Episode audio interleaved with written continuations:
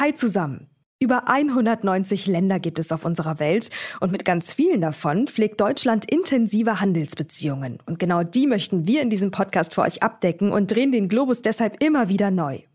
Wenn uns das aus eurer Sicht gelingt, dann lasst uns gerne eine Bewertung da, zum Beispiel auf Spotify und Apple Podcast. So könnt ihr uns am besten unterstützen. Außerdem könnt ihr dieses Format auch in der neuen RTL Plus Musik-App hören. Der Download ist kostenlos und der Podcast natürlich auch. Und jetzt geht's los mit der neuen Folge. Aufgrund der kolonialen Vergangenheit ist Frankreich der wichtigste europäische Handelspartner des Senegal. Für deutsche Unternehmen dient das Land oft als Sprungbrett ins französischsprachige Afrika. Deutschland exportiert vor allem Maschinen und Anlagen. Das Handelsvolumen zwischen Deutschland und dem Senegal lag im Jahr 2022 bei rund 195 Millionen Euro.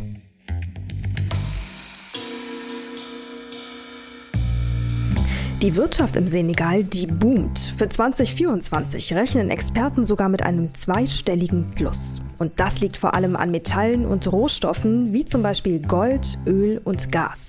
Denn genau die beflügeln die Wirtschaft des Landes gerade enorm.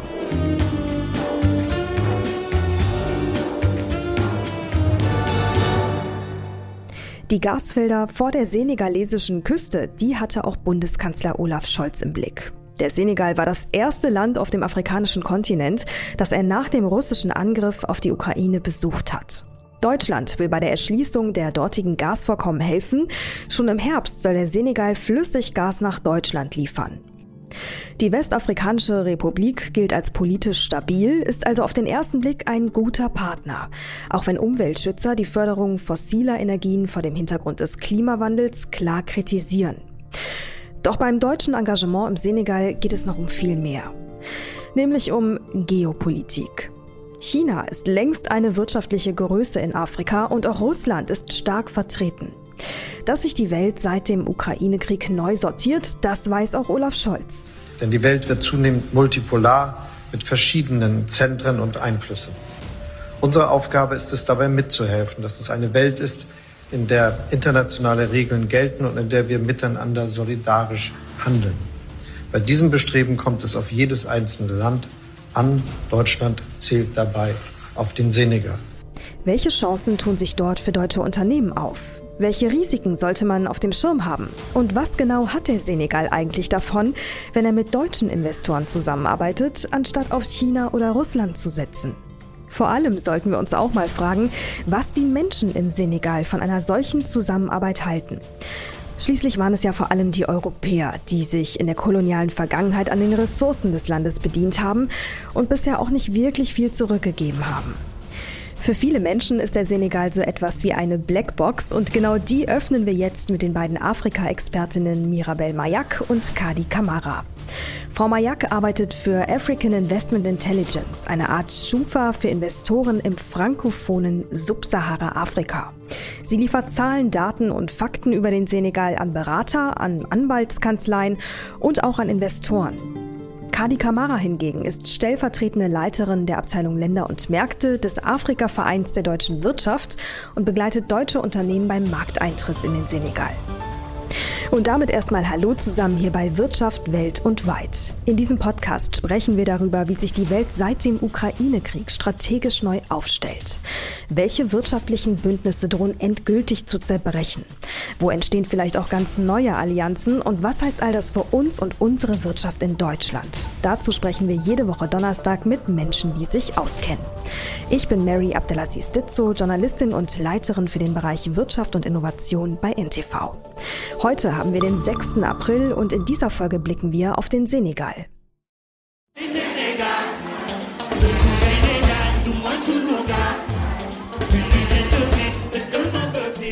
Der Senegal ist seine Heimat und auch auf der Bühne hat er sie nicht vergessen. Youssou für viele Fans die Stimme Afrikas, performt auch auf internationalen Bühnen in Wolof, dem meistgesprochenen Dialekt in Senegal. In dem Song, den Sie gerade hören, lobt er den westafrikanischen Staat, von dem aus er die Musikwelt eroberte, in höchsten Tönen. Der Senegal ist, grob gesagt, halb so groß wie Deutschland. Über 17 Millionen Menschen leben dort. Die Republik an der westafrikanischen Atlantikküste gilt als stabil und sicher. Denn anders als in vielen Nachbarländern hat es dort noch nie einen Militärputsch gegeben. Und doch scheint sich die Situation in dem Land aktuell zu verschärfen. Vor allem die junge Generation kritisiert autoritäre Tendenzen des Präsidenten Macky Sall im Vorfeld der Präsidentschaftswahlen im Jahr 2024. Und es ist vor allem diese junge Generation, die daran massiv Kritik übt. Das sorgt zunehmend für Unruhe im Land. Wie schlimm ist das aber wirklich? Und wie genau ist das einzuordnen? Sicherheit und Stabilität sind schließlich wichtige Faktoren für die deutsch-senegalesischen Wirtschaftsbeziehungen. Über das und noch viel mehr spreche ich jetzt mit den beiden Afrika-Expertinnen Mirabel Mayak und Kadi Kamara.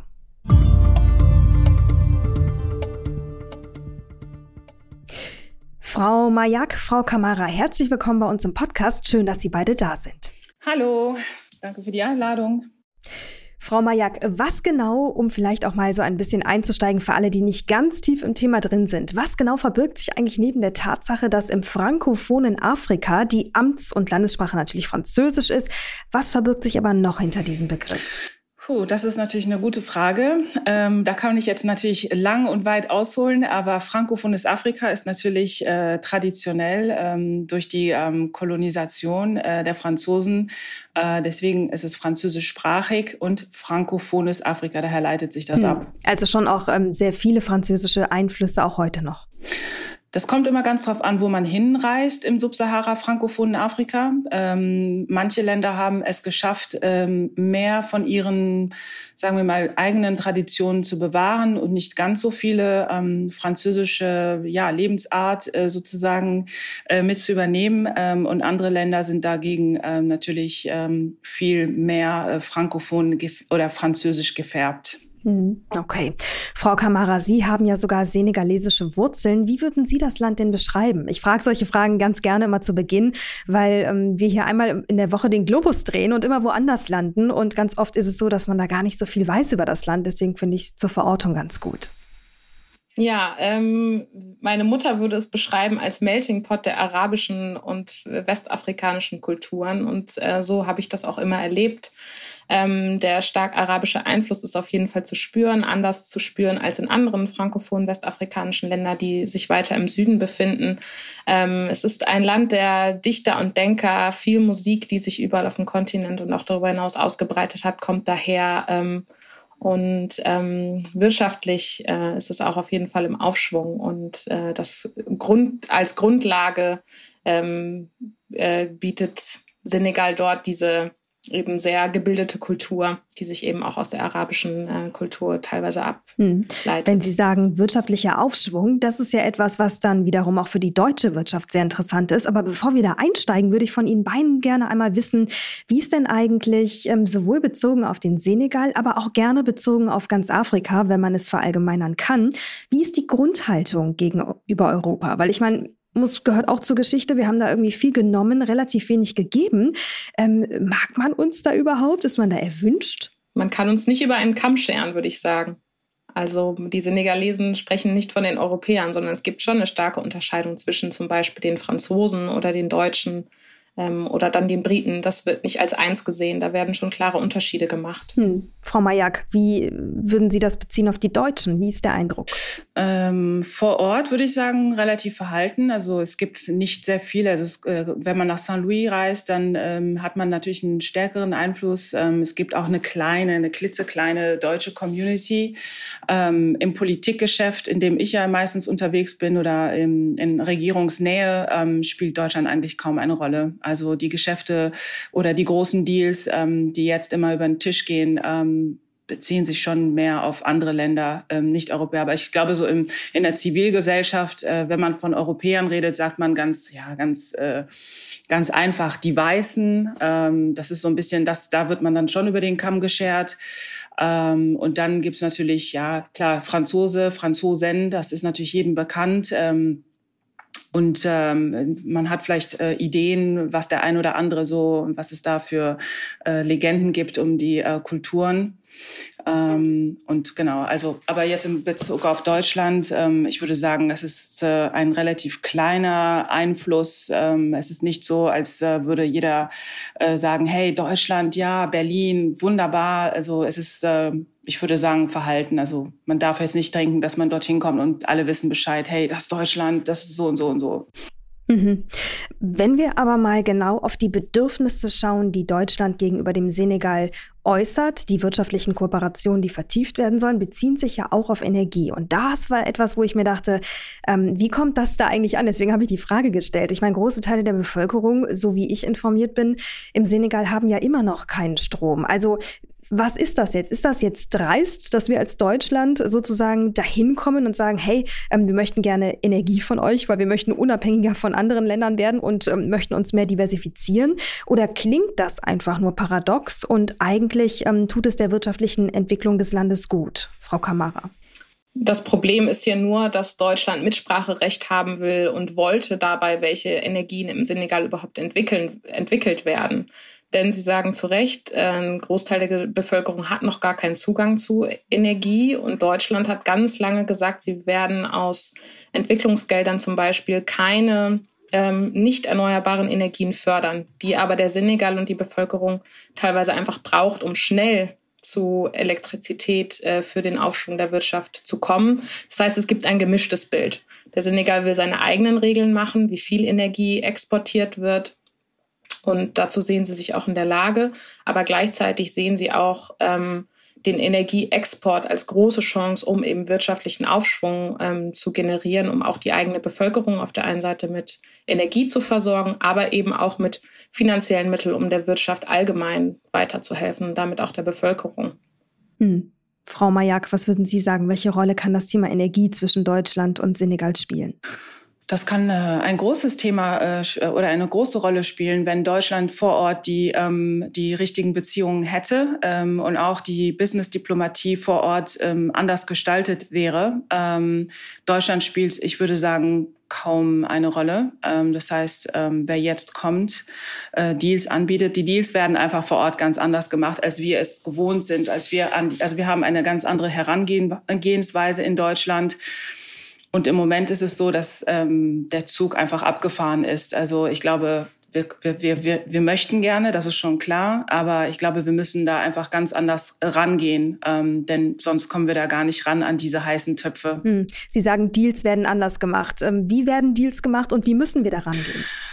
Also aus meiner Erfahrung und überhaupt, also frankophones Afrika heißt immer informelle Märkte. Ähm, das heißt, es ist ganz anders als bei uns in Deutschland. In Deutschland ist alles extrem formell. Also wir, wir sind ja auf zwei verschiedenen Planeten. Ähm, dann kommt noch mal hinzu Business-Diplomatie. Also wer heute noch ähm, Diplomatie betreibt, ähm, politische Diplomatie, äh, der wird auch nicht an diese Töpfchen kommen. Und damit meine ich, um es jetzt mal ähm, ganz einfach zu sagen oder besser zu erklären, man muss vor Ort Beziehungen haben. Frankophones Afrika ist beziehungsgetrieben. In Deutschland haben wir nicht so einen Ansatz ähm, und da prallen wieder zwei Welten aufeinander.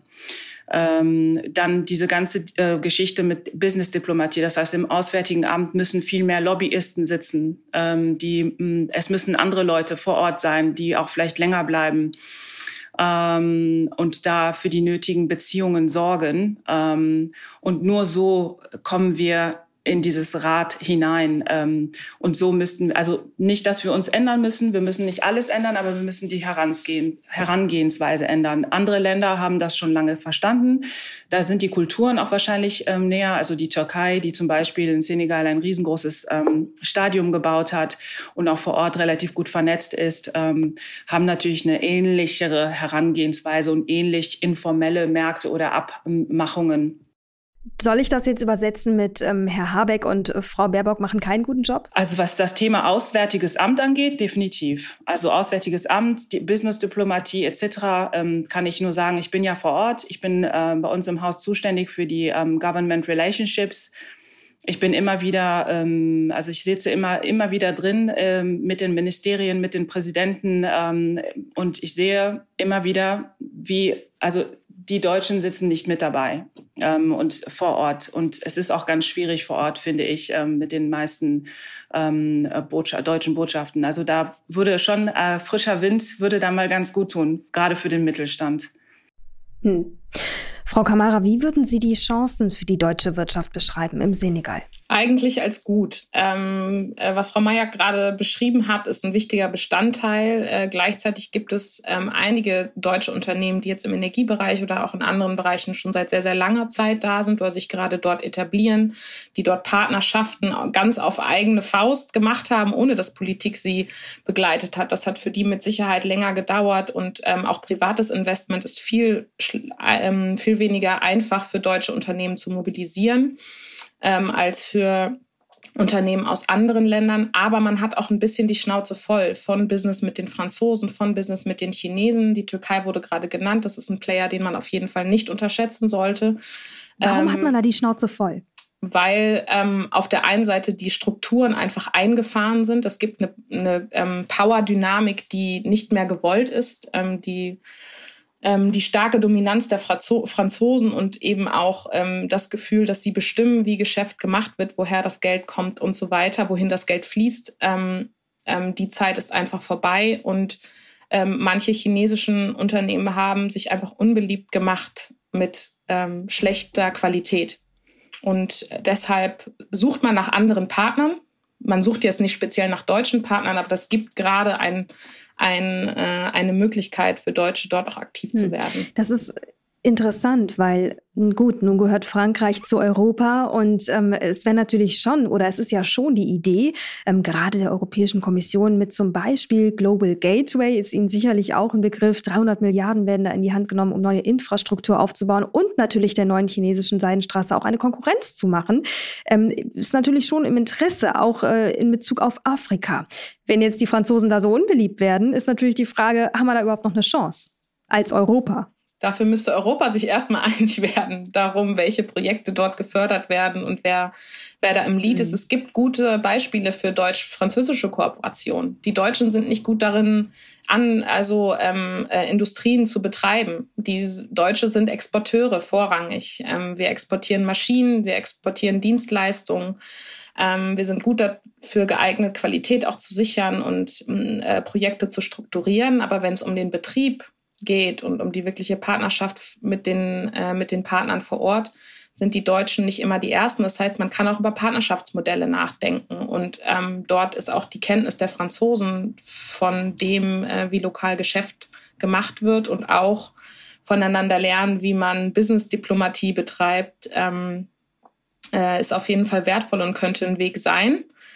Ähm, und wenn Sie sagen, le zu lernen, wie man Dis äh, Business-Diplomatie betreibt, das heißt ja im Umkehrschluss, da haben wir Nachholbedarf. Ja, wir haben viele deutsche Institutionen vor Ort und wir haben ähm, teilweise mehr als selbst die Franzosen jetzt in den äh, frankophonen Ländern. Aber wir nutzen die nicht für wirtschaftliche Förderung, weil alles, wat, was ähm, BMZ, also mit Bundesministerium für wirtschaftliche Zusammenarbeit und Entwicklung ist, äh, bezieht sich eigentlich nur auf den Entwicklungsteil. Dort wird keine Wirtschaftsförderung betrieben das BMWK, das Wirtschaftsministerium, sieht sich, sieht den afrikanischen Kontinent, auch ein Land wie, wie Senegal, eher weiter unten auf der Liste. Das ist nicht eins der Fokusländer des BMWKs. Ähm, und ähm, ja, damit äh, das Auswärtige Amt sieht sich, die machen auswärtige Angelegenheiten, aber Wirtschaftsförderung kommt da eigentlich auch eher weiter hinten. Das heißt, ähm, das eine erschwert das andere. Frau Majak, was würden Sie denn sagen? Wo sind Lücken, in die sich ähm, oder die sich ja für die deutsche Wirtschaft gut anbieten würden? Wo könnten wir reinschlüpfen und ähm, mit einem beidseitigen Mehrwert? Also trilaterale Beziehungen und Geschäfte und Ansätze sind gut, aber hier muss auch mal wieder komplett umgedacht werden. Denn ähm, in der Elfenbeinküste zum Beispiel leben 80.000 Libanesen. Wir haben in Deutschland eine sehr große, relativ große libanesische Community, die, über die wir den ganzen Tag Libanesen-Bashing betreiben. Das heißt, wenn wir da mal anders ansetzen und uns mit den Libanesen zusammensetzen, dann sind wir auch in vielen Ländern direkt äh, drin. Denn die Libanesen haben die Beziehungen, sie haben die, ähm, sie haben inzwischen Banken. Also die Sofi Bank ist eine libanesische Bank, die sehr aktiv ist in frankophonen Afrika. Das heißt, das sind die Zugänge, die man eigentlich braucht. Ähm, und auch die Chinesen, anstatt China-Bashing zu betreiben, sollten wir auch hier nochmal darüber nachdenken, ob der Ansatz nicht wäre, mit den Türken oder mit den Chinesen äh, trilaterale Beziehungen und Projekte anzugehen und wirklich weg von diesem europäischen Gedanke, das funktioniert nicht, ich sehe das vor Ort. Also vor Ort ist kein Mensch äh, im europäischen Sinne ähm, unterwegs. Die ähm, Institutionen, die Europa-Institutionen, die dort vor Ort sind, befinden sich in, einem, in einer Art äh, Afrikoma.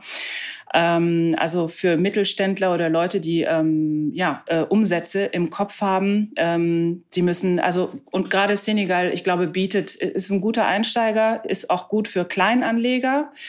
Ähm, also auch, äh, also wir reden ja oft immer diese, diese Riesennummern und diese riesen Infrastrukturprojekte, aber Senegal würde ich sagen, könnte ich jetzt auch empfehlen als für Kleinanleger und einfach ähm, einfach in den Flieger steigen und selber hinfahren, hinfliegen. Aber das ist ja ein das ist ja ein ganz relevanter Punkt. Also wenn Sie sagen Europa, das funktioniert nicht im Senegal, das müssen wir schon noch mal genauer definieren. Warum funktioniert das Modell Europa da nicht? Im Sinne von, warum schafft es Europa nicht, als Gemeinschaft ähm, in, im Senegal nachhaltige Strukturen aufzubauen und Partnerschaften auf Augenhöhe zu schließen? Es kann ja nicht nur daran liegen, dass die Franzosen irgendwie augenscheinlich zu dominant sind und man keine Lust mehr dazu hat.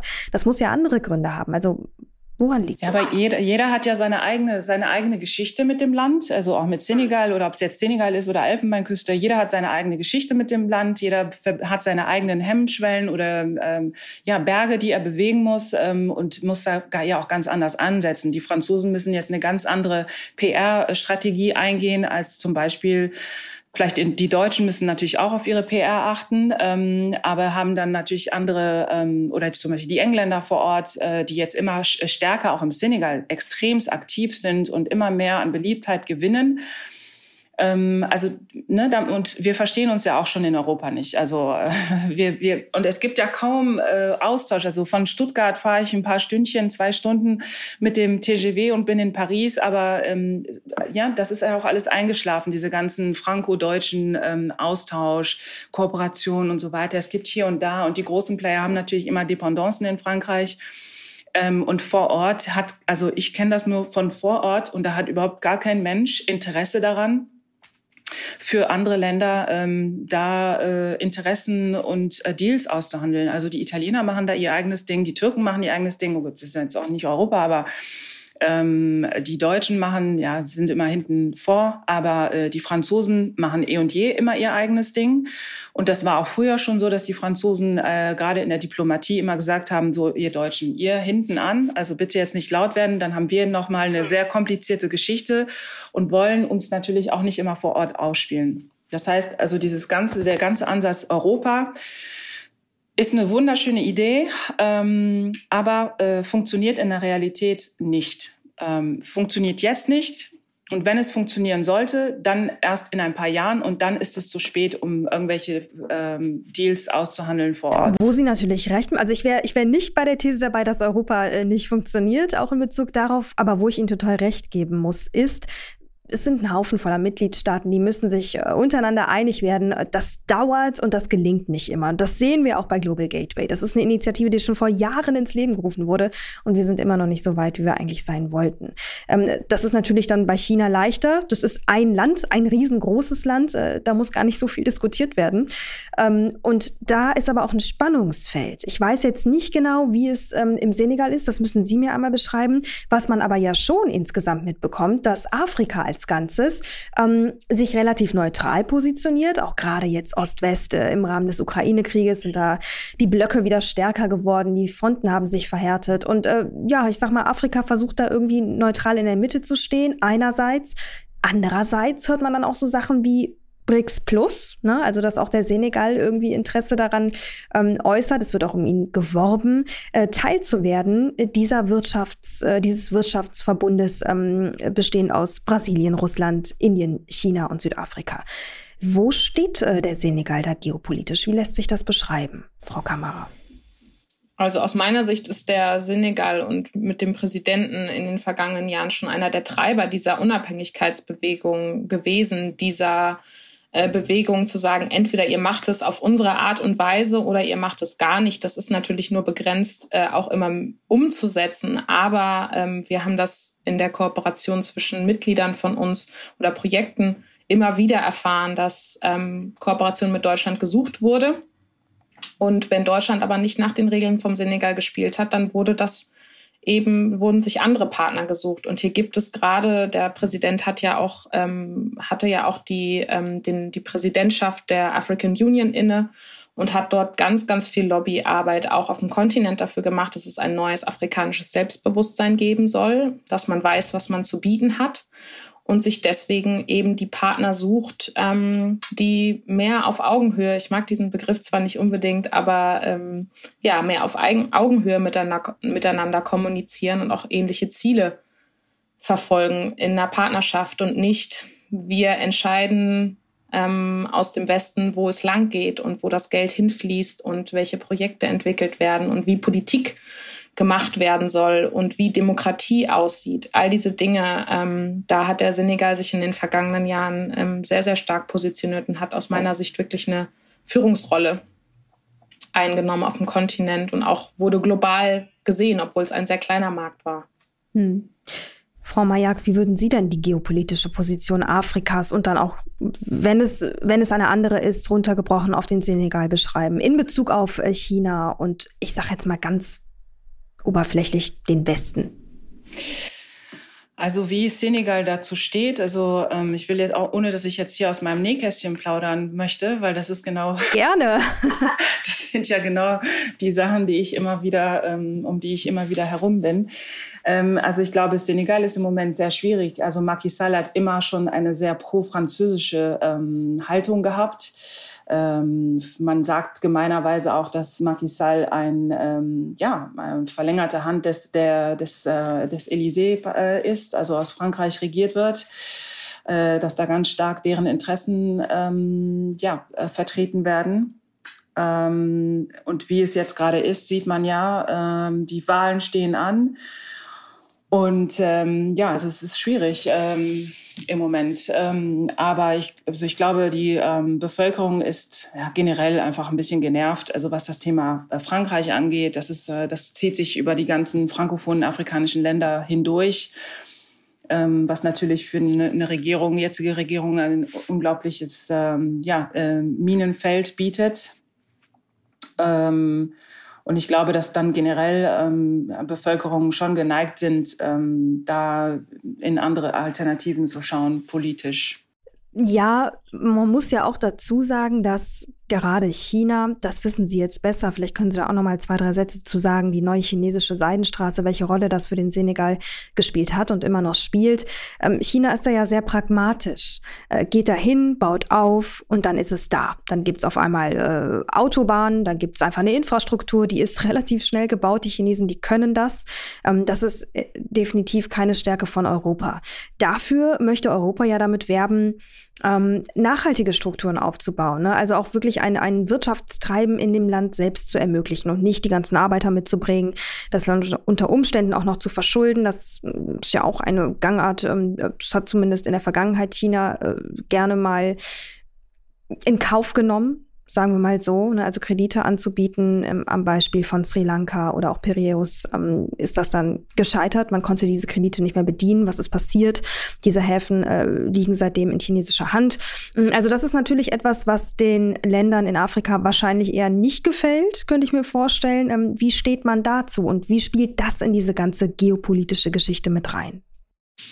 Also gerade, also ich glaube, äh, China und Senegal haben eigentlich relativ gute äh, Beziehungen und ähm, so genervt sind sie gar nicht, äh, denn ähm, die Chinesen haben es in Senegal ein bisschen anders gemacht und sind anders an die Sache herangegangen, sondern investieren ziemlich viel in Bildung.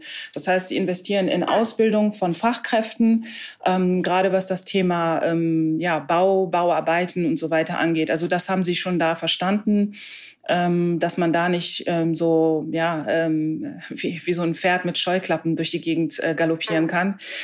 Ähm, da ändert sich auch viel in China. Ähm, es wird viel, ähm, ja, es wird viel geschaut. Mikro- und makroökonomische Trends werden dort genau ähm, analysiert. Ähm, ich glaube, China ist eine Thematik, die für, vor allen Dingen ähm, uns immer sehr beschäftigt. Also die Deutschen, das ist immer das Erste, was in den Raum geschmissen wird. Dabei ähm, könnte man ruhig mal sagen, hey, äh, China, das macht ihr eigentlich ganz gut. Ähm, also die haben sich äh, Deals vor Ort äh, klar gemacht, so um es jetzt mal ein bisschen äh, einfach auszudrücken, aber sie haben vor Ort schon Deals äh, klar gemacht. Und was Verschuldung angeht, also ich meine, wir Europäer haben ja auch immer wieder überteuerte Kredite verkauft. Es ist nicht so, als würden die Chinesen ähm, da besonders ähm, äh, als Erste um die Ecke kommen. Also ich glaube, beim Thema China kann man sich viel an, abschauen, ähm, auf jeden Fall. Also auch was deren Business-Diplomatie vor Ort angeht und deren Pragmatismus. Und während wir alle noch darüber diskutieren, was die Chinesen falsch machen, bauen sie äh, weiterhin ähm, Dinge auf äh, und passen sich auch den, ähm, ja, den Stimmungen an. Also das werden sie auf jeden Fall weiterhin, äh, ja, da weiter investieren, dass sie vor Ort äh, einen besseren Stand haben und auch diese Schwingungen, diese antichinesischen, diese kleinen antichinesischen Schwingungen einfach ähm, wieder, ähm, ja, die, die Woben glätten. Hm. Frau Kamara, wie können Sie das bestätigen? Also macht China das anders als früher? Hat China daraus gelernt? Aus seiner Art und Weise, Infrastrukturen aufzubauen? Ja, man kann das nicht alles über einen Kamm scheren. Es gibt gute Projekte und es gibt schlechte Projekte. Und ähm, es kommt auch immer darauf an, in welcher Art und Weise die einzelnen Länder sich auch durchsetzen können in Verhandlungen und wie gut sie verhandeln. Und ich glaube, dass es auch da einen Wandel gegeben hat, dass China sich auch hier und da anpassen muss, weil es andere Anforderungen gibt, die die Länder selbst stellen. Ähm, und äh, auch diese Abhängigkeit eben keine, keine Option mehr ist oder eben auferlegt wird, dass bestimmte Qualitätsstandards eingehalten werden müssen, dass ähm, bestimmte Beschäftigung auch vor Ort geschaffen werden muss.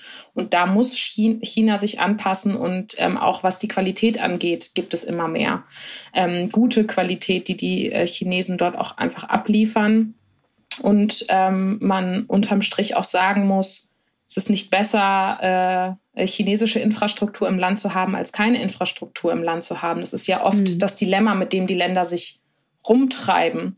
Und ähm, dann lieber ein Hafen von Chinesen betrieben im eigenen Land als einen nicht funktionierenden Hafen oder das fehlende Investment, ähm, weil die Länder einfach immer wieder damit kämpfen, der, die Entwicklung und äh, das Wirtschaftswachstum und der Bevölker das Bevölkerungswachstum irgendwie auszubalancieren und nicht den Anschluss zu verlieren. Und dann ähm, ist das einfach nur ein Startpunkt und es sind Politiker, die sind im Spiel. Das ist bei uns auch nicht anders. Wenn man vier Jahre hat, um wiedergewählt zu werden und man hat einen Hafen versprochen, dann äh, sind die Chinesen auch einfach oft äh, die beste Option. Und wie gesagt, wir haben, ähm, wir sind überhaupt nicht Teil des Teams äh, China-Bashing, hat Frau Mayak vorhin schon gesagt ähm, weil es gibt auch wirklich gute Ansätze und ähm, es passiert viel vor Ort und man sollte vor allem verhindern, davon zu sprechen, wie Afrika aufgeteilt wird. Das wird sehr, sehr häufig gesagt und die Chinesen nehmen da den ganzen Raum ein und die Europäer kommen da nicht hinterher und wie wird, wir, wir wollen auch etwas davon abhaben und verfällt man ja nur wieder eigentlich in alte Strukturen und unterstellt den afrikanischen Regierungen, dass sie eigentlich gar kein Mitspracherecht mehr, kein Mitspracherecht haben dem einfach mhm. nicht so ist. Nein, dem ist definitiv nicht so, schon lange nicht mehr und das ist auch richtig so. Ich bin im Übrigen auch überhaupt gar kein Freund von Bashing, äh, auch nicht in Bezug auf China. Ich bin da auch sehr offensiv unterwegs mit, ähm, oft äh, oder manchmal dann vielleicht auch in der Minderheit, aber das stört mich dann auch nicht.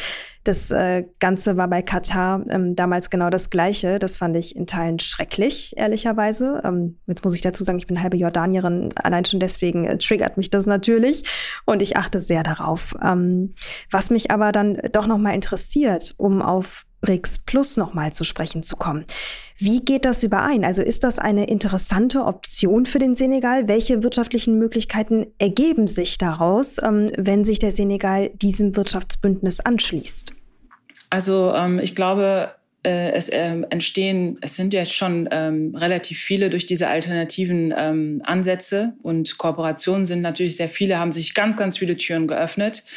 Das hat Afrika ganz Afrika, würde ich jetzt einfach mal sagen, ähm, auch nochmal ein ganz anderes Selbstbewusstsein gegeben, ähm, in solche Verhandlungen hineinzugehen oder auch Angebote sich anzuschauen. Ähm, also wer heute in ein Ministerium guck, äh, schaut, ähm, der wird, also die Minister sind auch nicht mehr ganz so, ich, ich sag's immer gemein, hungrig, sondern ähm, sie können sich inzwischen aussuchen, mit wem sie kooperieren. Und da schauen sie natürlich hin und sie sind sehr beliebt und also sehr ähm, hofiert.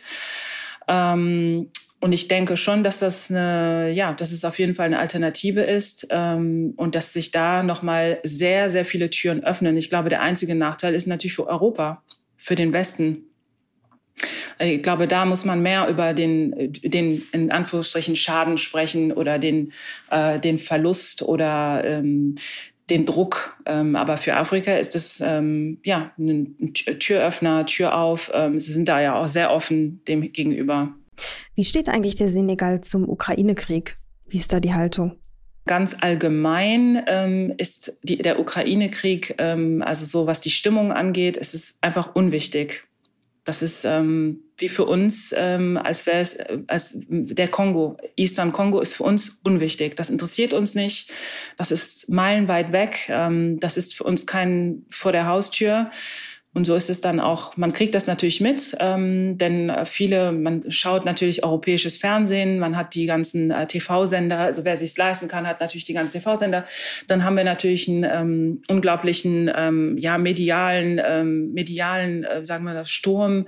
Also da, man kommt eigentlich nicht um das Thema herum und auch nicht Afrika, auch gerade weil sie immer wieder ähm, aufgefordert werden, sich für irgendeine Seite zu entscheiden und dazu etwas zu sagen. Auf der anderen Seite haben wir natürlich auch in ähm, vielen afrikanischen Ländern die Live-Reportagen über, ähm, über ähm, ja, Afrikaner, die in der Ukraine gestrandet sind, die nicht weiterkommen, die von, der, von Ukrainern schlecht behandelt werden, äh, die ähm, rassistische, motivierte ähm, ja, äh, Situationen erleben.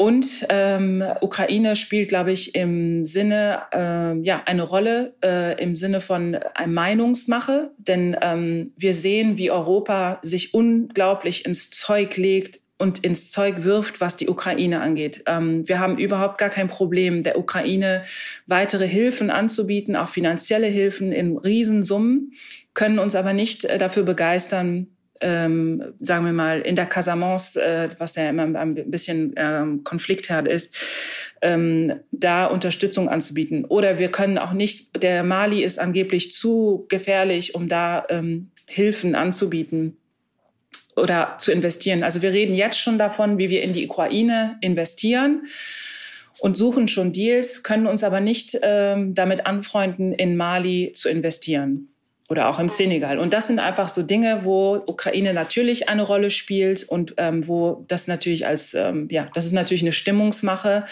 und wo man sich immer weiter vom Westen abwendet. Hm, verstehe. Lassen Sie uns zum Schluss noch mal einen kurzen innenpolitischen Blick auch in den Senegal werfen. Äh, Macky Sall, äh, wenn ich richtig informiert bin, ist seine zweite Amtszeit, möchte gern eine dritte. Dafür muss er aber, glaube ich, ähm, das Gesetz ändern oder die, ja, die Verfassung ändern. Äh, das wiederum wird scharf kritisiert von der Opposition. Ähm, ja, wie, wie, wie stabil ist denn der Senegal denn innenpolitisch? Also äh, politischer Umbruch ist auf jeden Fall im Kommen. Ähm, jetzt vor äh, zu den letzten Wiederwahlen gab es auch ähm, Aufstände im Senegal. Das hat man sonst, kannte man sonst von dem Land nicht unbedingt, auf jeden Fall nicht in Dakar, wenn dann in anderen Regionen. Ähm, und das wird auf jeden Fall zu Unruhen führen. Ob es die gesamte Demokratie sprengen wird, ähm, das würde ich nicht glauben. Ich denke auch, dass es einen äh, dann doch auch demokratischen Weg geben, äh, geben wird. Aber man, ähm, Frau Mayak hat es schon gesagt, Herr Sall ist äh, sehr unterstützt vom Westen, was ihm natürlich äh, in seiner Politik hilft. Aber die Bevölkerung möchte einen Wechsel, das ist ganz klar. Und es gibt andere Anwärter, die diesen, die diesen Job auch machen könnten. Ähm, das heißt, es wird auf jeden Fall zu Spannungen kommen und äh, die spürt man auch immer mal wieder. Ich glaube aber nicht, dass es extreme Auswirkungen jetzt auf die wirtschaftliche Entwicklung des Landes haben wird. Hm. Wobei das ja schon auch, gerade wenn es darum geht, ähm, Kooperationen auszubauen, eine Rolle spielt, ne? die innenpolitische Lage, eine große Rolle sogar. Ähm, vielleicht können wir da auch zum Schluss auch noch mal kurz einordnen, was genau gibt es denn da jetzt eigentlich an wirtschaftlichen Beziehungen? Ähm, das Potenzial haben wir ja zu Beginn schon umrissen, aber äh, da auch gerne für die Hörer, die sich dann wirklich äh, ganz konkret für die wirtschaftlichen Beziehungen zwischen Deutschland und dem Senegal interessieren, da gerne noch mal einen kurzen Einblick. Ja, also ähm, es gibt Kooperationen. Es gibt natürlich viele Maschinen, die aus Deutschland schon nach in den Senegal geliefert werden. Und es gibt im Bereich ähm, Agrarwirtschaft und Lebensmittel ähm, zum Beispiel viele Möglichkeiten. Im Energiebereich gibt es auch ne, einige Möglichkeiten, wo Unternehmen sich engagieren können. Also auch immer dann, wenn es um Lieferungen geht. Ähm, und auch in der Projektentwicklung, aber alles, was auch die Gesundheitswirtschaft angeht. Es gibt ja den großen Deal ähm, auch mit BioNTech, der mit dem Institut Pasteur dort geschlossen wurde, wo auch deutsche Unternehmen schon beteiligt sind. Das heißt, in verschiedenen Sektoren sind deutsche ähm, gerade dabei anzukommen oder sind schon angekommen, wo sich neue Möglichkeiten ergeben. Ähm, auch das Thema Kreislaufwirtschaft nimmt an Bedeutung zu, weil der Senegal natürlich eine Tourismuswirtschaft hat, die am Aufkommen ist. Und deswegen sind natürlich solche Umweltthemen auch auf jeden Fall ähm, relevant. Und ähm, das ist etwas, wo Deutschland und der Senegal ein bisschen näher zusammenrücken und man auch in diesem, ähm, zu diesem Thema Energie, Energielieferung aus dem Senegal, aber auch die Wünsche der Deu Deutschlands, dort grünen Wasserstoff zum Beispiel zu produzieren, ähm, um das, das Ganze ein bisschen auszubalancieren. Da nähert man sich wieder an. Man hatte sich zwischendurch da auch wieder ein bisschen entfernt. Und seit der Reise von Herrn Scholz in 2022 ähm, war wenig passiert. Jetzt nähert man sich wieder an. Ähm, und es gibt ein starkes Interesse, mit Deutschland zusammenzuarbeiten. Das hat das Energieministerium auch gerade erst wieder verkündet. Ähm, man arbeitet da mit Deutschland Hand in Hand und es gibt auch Gelder. Das heißt, es ist auf jeden Fall ein Bereich, der weiterhin wichtig sein wird. Also ich würde sagen, ähm, die Wirtschaftsbeziehungen sind relativ klein. Ähm, also äh, es bewegt sich, also wie gesagt, der, der Weg nach vorne, würde ich sagen, ähm, sind die auf jeden Fall für den Senegal die Kleinanleger. Da lässt sich auf jeden Fall noch richtig was rausholen, ähm, auch für die Mittelständler, also äh, auch klein anfangen, gerade wenn man keine Afrika-Erfahrung hat, ähm, eignet sich Senegal. Ähm, ansonsten wie gesagt, also es gibt immer viel Gerede in Berlin. Ähm, das ne, sagen ne? die Unternehmen, das sagt nicht nur Berlin, das sagen die Unternehmen in ganz Deutschland. Die meisten davon sitzen eher nicht in Berlin. Genau, also ich würde sagen, das sagen viele Berliner ähm, und äh, Unternehmer. Naja, Senegal ist auf jeden Fall ein Land, äh, das natürlich immer wieder genannt wird. Also Senegal, Elfenbeinküste, äh, Marokko, das sind einfach die Länder, über die man am meisten weiß, über die man ähm, ja ein bisschen mehr Transparenz hat und wo man vielleicht weniger Hemmschwellen hat. Ähm, also ich würde jetzt sagen, ähm, Wirtschaftsbeziehungen, ob wir welche haben, weiß ich gar nicht. Also ich würde es vor Ort äh, sehe ich eigentlich kaum Deutsche. Ähm, also natürlich gibt es Unternehmen, die dort investieren und da existieren natürlich ein paar, aber wie gesagt, also es ist relativ klein im Vergleich zu anderen mhm. Ländern. Also es gibt, das Handelsvolumen ist immerhin, also jetzt rein zwischen Deutschland und Senegal, äh, liegt bei 195 Millionen. Also es gibt sie schon, die Beziehungen. Es ist halt nur die Frage, wie, äh, wie stark lässt sich das ausbauen. Genau, also ich bin mir sicher, denn das Thema Afrika wird jetzt, es kommt langsam, also gerade auch bei den Unternehmern, das ist ein Riesenthema. Ähm, und natürlich, wie gesagt, Senegal, ähm, also immer wieder wird Senegal genannt. Das ist einfach eins der Länder, wo Transparenz, also wo ähm, für die meisten einfach mehr Transparenz äh, da ist. Äh, die haben natürlich auch viel mehr in, investiert in, äh, ja, sagen wir mal, in Nation Branding, wie man das so schön sagt. Ähm, das heißt, man hat weniger Hemmschwellen als zum Beispiel jetzt Kongo DRC oder wenn man Mali hört oder ähm, irgendein äh, Togo, äh, ja, Togo vielleicht nicht mehr, auch nicht mehr, aber ähm, andere Länder haben da weniger investiert und da hat man natürlich mehr Hemmschwellen. Ähm, wie gesagt, also äh, Wirtschaftsbeziehungen lassen sich ja immer ausbauen. Ähm, aber Sie sind da grundsätzlich pessimistischer. Nein, ich bin nicht pessimistisch. Also ähm, ich weiß, dass es die Interessen gibt, ähm, wo ich sage, wo sie stolpern werden. Ähm, erstmal ähm, müssen wir runter von unserem hohen Ross. Also ähm, auf uns wartet keiner. Ähm, dann äh, müssen wir aufhören. Ähm, also wir müssen einfach aktiver werden. Unternehmer müssen sich einfach stärker an ähm, ja, Unternehmensberater wenden und vielleicht mal ein bisschen mehr Geld ausgeben als über die staatlichen Unternehmensberater. Ähm, denn Unternehmensbe Unternehmensberater, also die Big Four, die sind ja vor Ort und die sind super gut vernetzt ähm, und da kriegt man einfach ziemlich schnell Info und ziemlich schnell sein, ähm, sein Geschäft über die Bühne. Und man muss einfach, glaube ich, ähm, ja, diese Hemmschwellen abbauen, ähm, um dann einfach schneller an diese Märkte. Und dafür eignet sich natürlich Senegal oder die Elfenbeinküste, weil das einfach schon, ne, gerade in Dakar wird man sich nicht, äh, ja, wird man sich jetzt nicht ganz so fremd fühlen, wie zum Beispiel, äh, wenn ich in Douala ankomme, äh, fühlt sich der ein oder andere Deutsche dann doch etwas äh, unwohl. Das waren spannende Einblicke und äh, wir verfolgen natürlich die Beziehungen, den Ausbau der Beziehungen ähm, auf allen Ebenen von äh, medialer Seite und sind gespannt, was da noch so passiert. Ich danke Ihnen beiden ganz recht herzlich, dass Sie zu Gast waren bei uns im Podcast. Vielen Dank für die Einladung. Redakteure dieses Podcasts sind Andrea Sellmann, das NTV Telebörsenteam und ich, Mary Abdelaziz Ditzo. Außerdem hatten wir in dieser Folge redaktionelle Unterstützung von Chiara Schütte und Emilia von Herz. Produziert wird dieses Format von Wei Quan aus dem Team der Audio Alliance. Außerdem haben Sie jederzeit die Möglichkeit, uns ein Feedback zu hinterlassen, am besten per E-Mail. Die Adresse lautet www.ntv.de. Und zum Schluss noch unser kleiner obligatorischer Hinweis. Dieser Podcast ist keine Anlageberatung. Vor dem Kauf von Aktien, Anleihen oder anderen Geldanlagen sollten Sie sich unbedingt noch anderweitig informieren. An dieser Stelle erstmal vielen Dank fürs Zuhören, bleiben Sie uns treu und machen Sie es gut. Bis zum nächsten Mal.